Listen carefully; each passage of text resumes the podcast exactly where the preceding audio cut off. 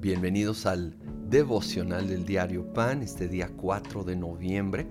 Vamos a considerar la segunda parte de Juan capítulo 6. Aquí un gran grupo de personas le están pidiendo a Jesús una señal y mencionan el maná, este pan natural que caía desde el cielo cuando Moisés dirigió al pueblo en el desierto y Voy a leer desde el versículo 32. Ciertamente les aseguro que no fue Moisés el que les dio a ustedes el pan del cielo, afirmó Jesús. El que da el verdadero pan del cielo es mi Padre. El pan de Dios es el que baja del cielo y da vida al mundo. Señor, le pidieron, danos siempre ese pan.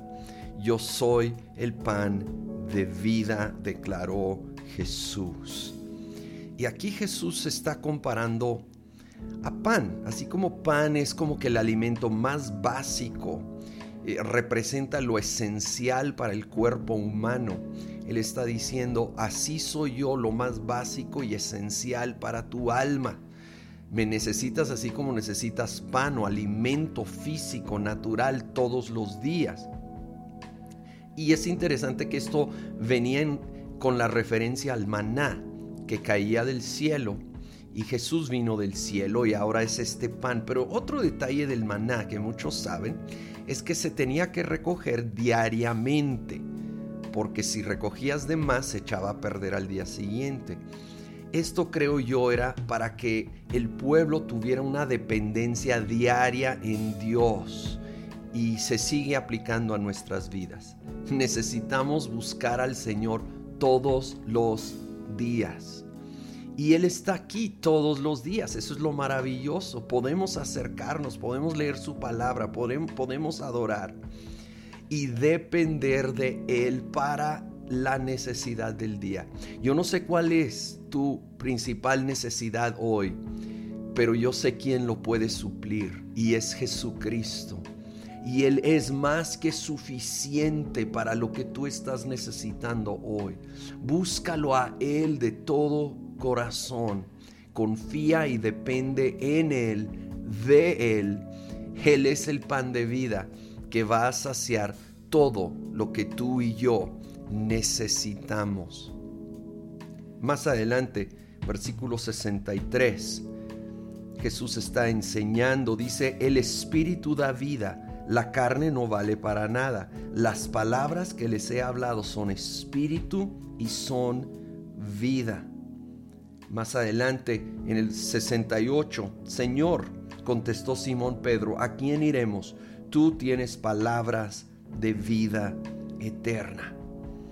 Ante un momento difícil en el ministerio de Jesús, que él estaba enseñando verdades que estaban batallando algunos para aceptar y muchos abandonando.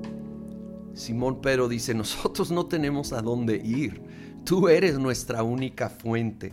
Tú tienes las palabras de vida eterna, así como dijo Jesús. Sus palabras son espíritu y son vida. La palabra de Dios a veces puede ser difícil, francamente. Hay pasajes algo difíciles de entender, otros simplemente algo difíciles, difíciles de aplicar, pero son vida.